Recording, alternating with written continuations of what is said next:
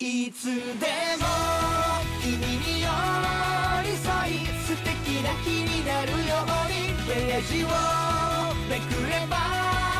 ほらあなたの好きがここにある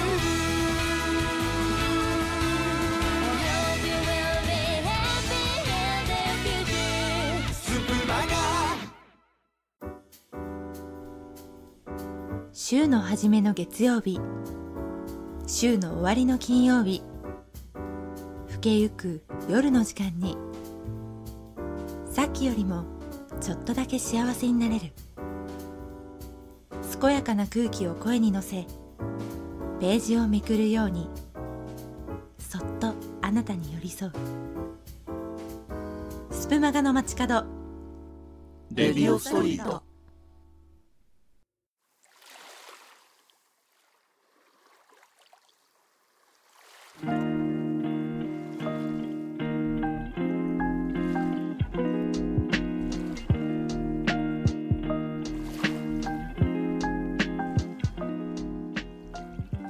2023年10月6日金曜日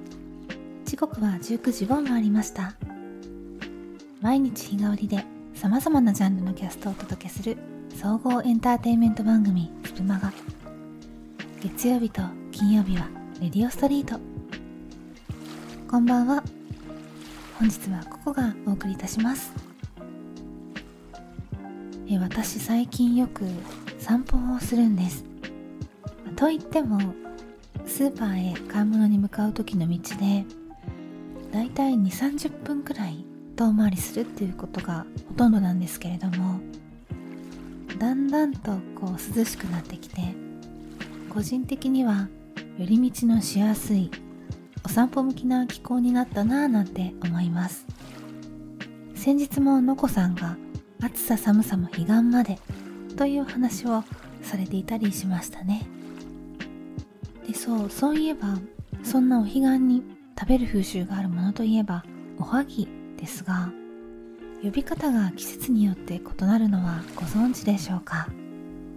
秋はおはぎ春はぼたもちと呼びます。萩やボタンの花がそれぞれの季節に咲くことが由来と言われていたりしますがこうした呼び方の他にもいくつか違いがありまして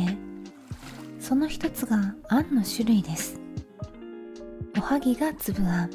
ぼたもちがこしあんで。この理由なんですけどもどうやら一説には小豆の収穫時期の違いによるものだったりするそうなんです。小豆の収穫時期は秋なので秋にお供えするおはぎには収穫したばかりの小豆を使います。新鮮な小豆は皮が柔らかくって炊くと皮ごと食べられるので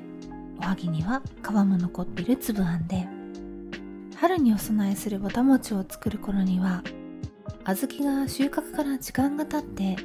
乾燥して皮が硬くなっているので皮を取り除いたこしあんを使うんだそうです。ということで小豆の収穫時期が秋だということを覚えておくとどちらがどの案なのか思い出しやすいかもしれません、まあただ秋のお彼岸の時期スーパーやコンビニでおはぎを見かけましたがあのおはぎかっこ粒あんとおはぎかっここしあんのどちらも並んでいるところが多かったように思います。これからの時期だとあとはあんまんの中身が地域ごとに異なったりしますけれどもあなたは粒あん派ですか？それともこしあん派でしょうか？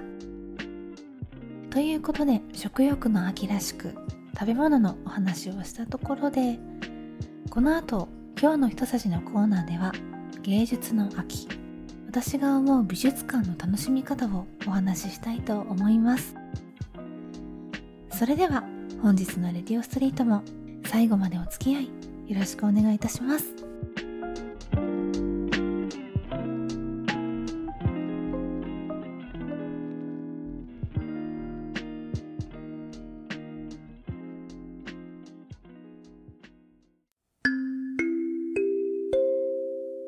チュプマガ。今日の一さじ。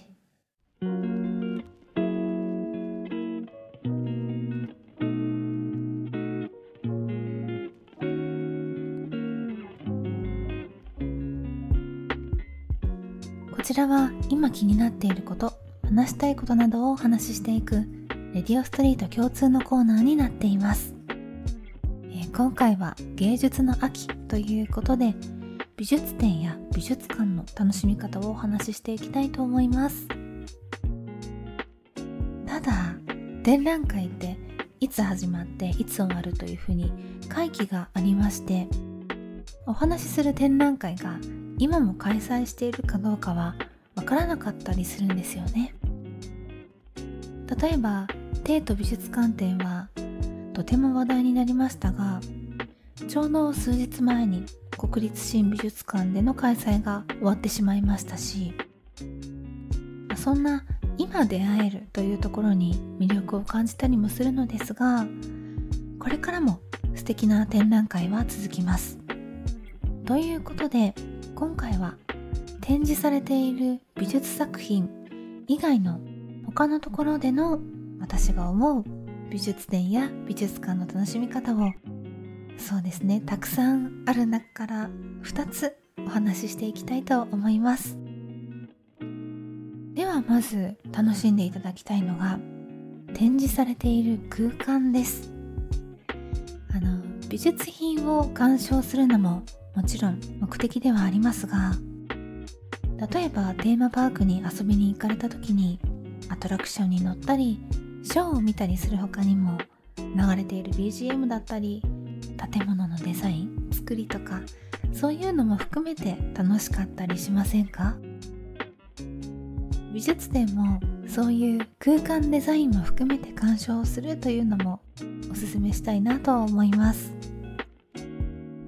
あの空間を区切る方法一つをとってもですね高い天井から大きなスクリーンが下ろされていたりですとか壁が設置してあったりと様々でどうしてそうやって区切っているのかとかその意味を考えたりするのもなんとなく謎解きみたいな感覚になれたりします。他にも学装だったりあと美術作品って片隅に、えー、作者名制作年が書かれたキャプションが設置してあると思うんですけどもその文字のフォントだったりサイズあとは壁の色とか掲示されている言葉とかそういった空間を形作る要素に注目してみるのもおすすめです。いやなんとなく同じように見えそうですけれどもここ結構あの展覧会ごとに個性がありましてあの学芸員さんたちのどんな展覧会を作りたいのかどんな風に見てほしいのかそういった思いも感じられると思います。あの夏に私東京都庭園美術館でフィンランドグラスアート輝きと彩りのモダンデザインという展覧会を見に行ってきたんですがそこはあの光の取り入れられ方が特に素敵だなと思って鑑賞してました。作品ごとにライトアップされているものがあったり自然光を取り入れているものもあってでそちらは時間によって違った見え方をしたりするんですね。こうガラスの持つ透明度もきらめきもあと影もとても美しくって他にはお庭を背景に鑑賞できたりするのは庭園美術館ならではかなと思います。でこちらの展覧会は今山口県立萩美術館浦上記念館。こちらで開催中なんですが同じ展覧会でも会場が別の場所になりますと受ける印象も異なってきたりするのでまた改めて訪れてみるというのも楽しみだったりします。そして私が思う楽しみ方の2つ目が音声ガイドです。もちろんなくても十分見応えのある展覧会ですし私自身も聞きながら回る時とそうでない時とありますが先日帝都美術館展で展示を体感するという空間があったんですね。青い光が印象的な空間ででもそこには解説などは書いていなくってどう感じるか受け取るかっていうのはおそらく私たちに任されているのかなと思ったんですが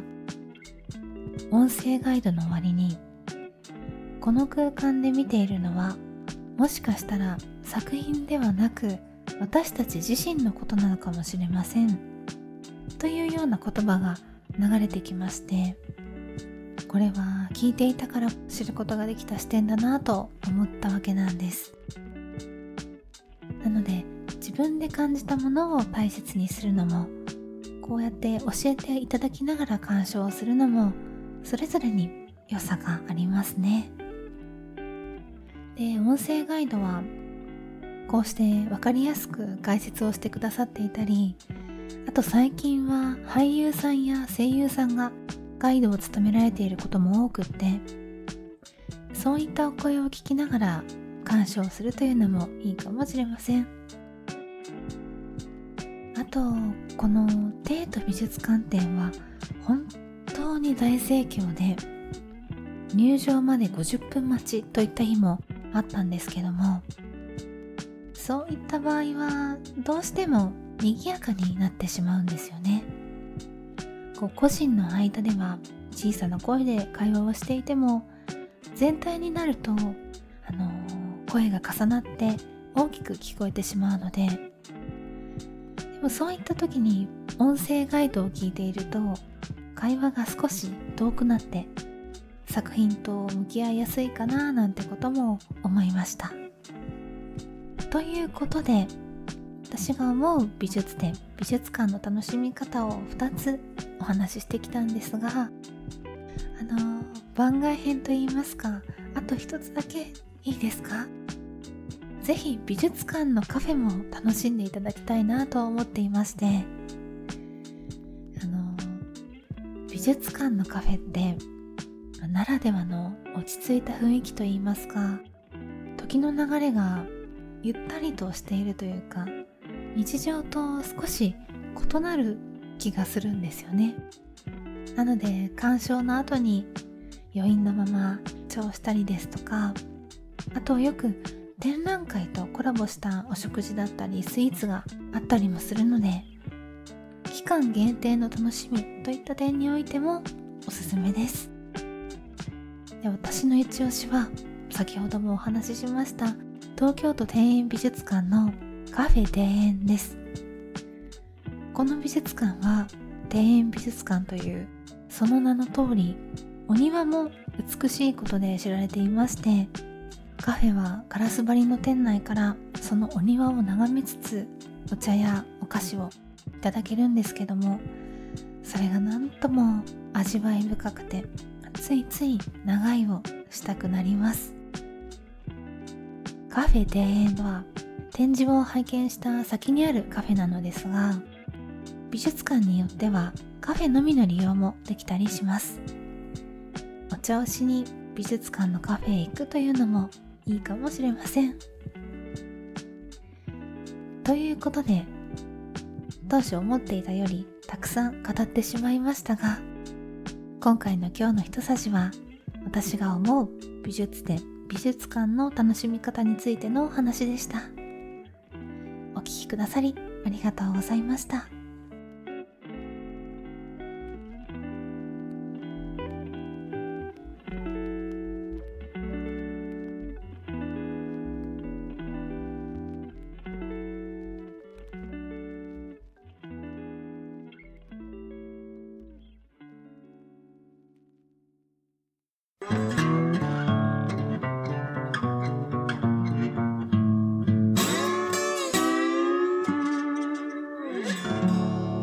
ディオストリート。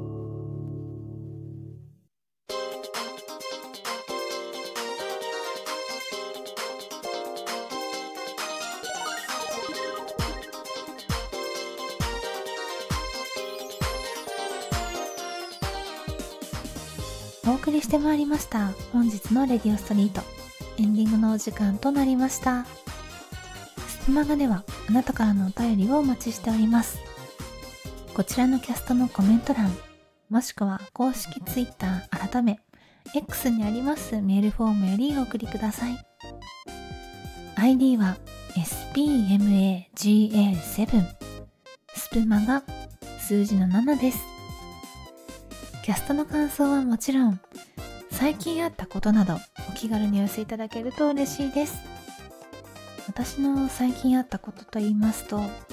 つい先日あの来年の手帳の販売がもう始まっていると知ったんですけどもいつの間にかそんな時期になったんですね。来年の手帳購入されましたか？私はまだです。さあそして明日は土曜日バラエティ班別冊袋とじのメンバーがお届けしてくださいます。そちらもぜひお楽しみに。やもう今回は10月ということで秋らしく食欲の秋芸術の秋そんなお話をしてみたのですけれども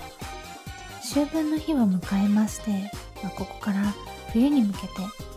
徐々に夜の時間が長くなる、つまり秋の夜長を楽しめる時期ですね。あなたはどんなことをしますか？してみたいですか？私は本当に毎年皆さんどんな風にお過ごしなのかなと思いながらあの夜のお茶を入れたりしていますがあまり夜更かしもしすぎないよ